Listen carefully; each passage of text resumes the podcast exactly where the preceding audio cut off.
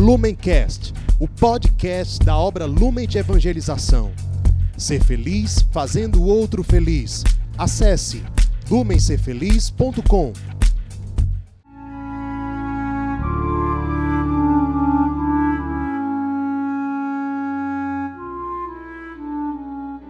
Os santos são sinais da presença do ressuscitado na história. Hoje, dia 15 de janeiro, celebramos Santo Amaro. Nosso santo de hoje nasceu em Roma, na Itália, no final do século V. Era de uma família nobre de Roma, seu pai era senador. E o pouco que nós sabemos sobre a vida de Santo Amaro, nós devemos ao Papa São Gregório Magno, porque na biografia que ele escreveu sobre São Bento, ele fala alguma coisa sobre Santo Amaro, e também nós devemos a um monge que viveu no mosteiro beneditino de Monte Cassino. O nome desse monge era Fausto. Então são as duas principais fontes sobre Santo Amaro. Santo Amaro, ele ainda muito novinho, mostrou muito interesse pela vida de oração, pela piedade, pela vida monástica, pela solidão, pela penitência. Ele costumava rezar numa gruta durante várias e várias horas, tinha muito interesse em conhecer melhor a disciplina monástica.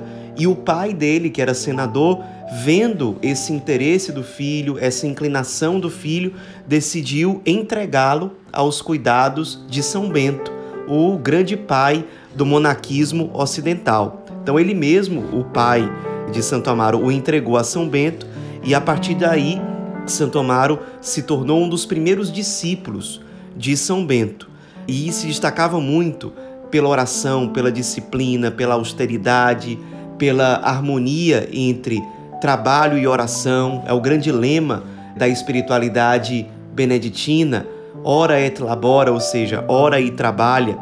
E São Bento tinha uma grande proximidade com Santo Amaro. Santo Amaro aprendeu muito com São Bento, tinha uma grande admiração. São Bento foi de fato um grande pai espiritual para Santo Amaro. Uma história muito conhecida é quando São Bento certa vez estava em oração e durante essa oração ele teve uma revelação de Deus de que um outro jovem, também um dos primeiros discípulos de São Bento, chamado Plácido, estava se afogando num açude.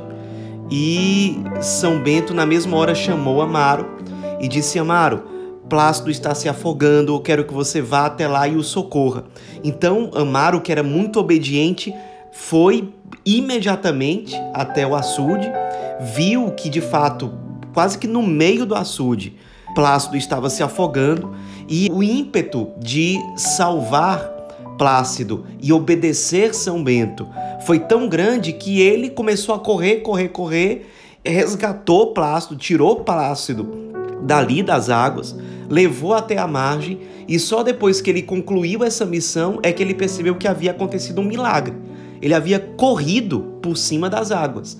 E Plácido até depois relatou que a imagem que ele teve ao ser resgatado é de que ele estava sendo acolhido pelo hábito de São Bento, como se o próprio São Bento tivesse ido ao seu encontro por meio do discípulo Amaro.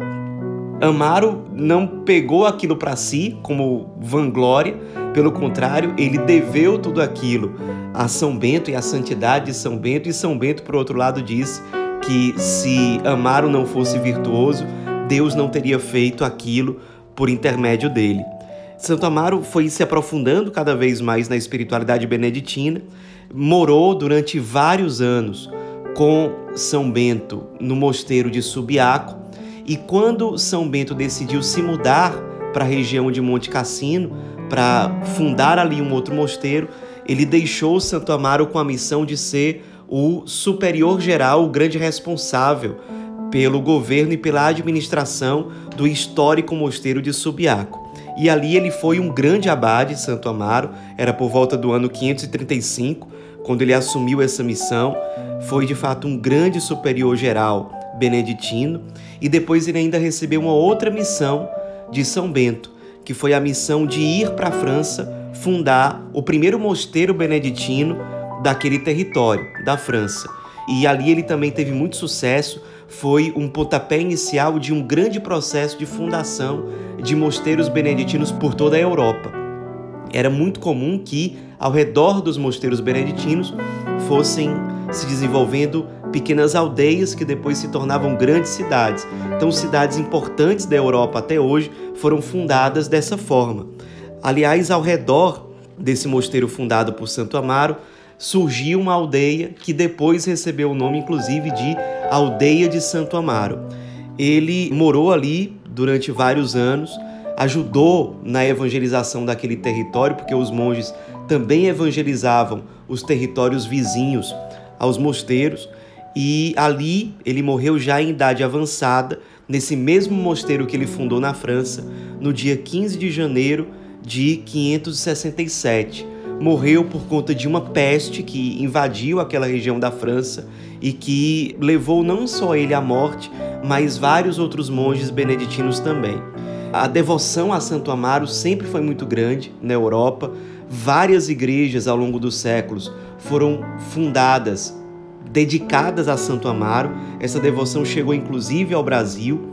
No ano de 1685 foi fundada uma congregação de espiritualidade beneditina que adotou o nome de Santo Amaro, a congregação de Santo Amaro, e Santo Amaro, em vários lugares, inclusive no Brasil, ele se tornou um santo que costuma ser invocado para o auxílio em diversas doenças, especialmente enxaquecas, artrose, artrite e por aí vai.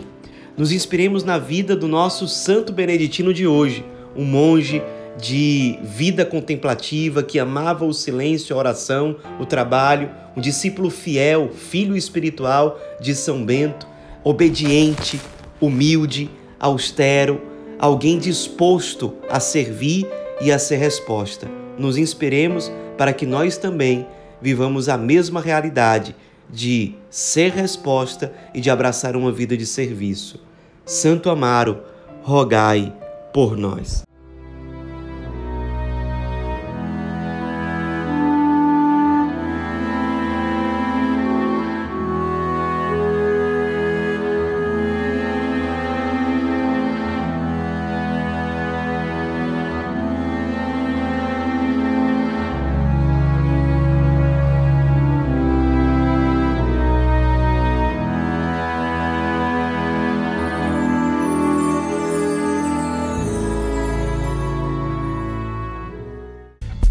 Lumencast, o podcast da obra Lumen de Evangelização. Ser feliz fazendo o outro feliz. Acesse lumencerfeliz.com.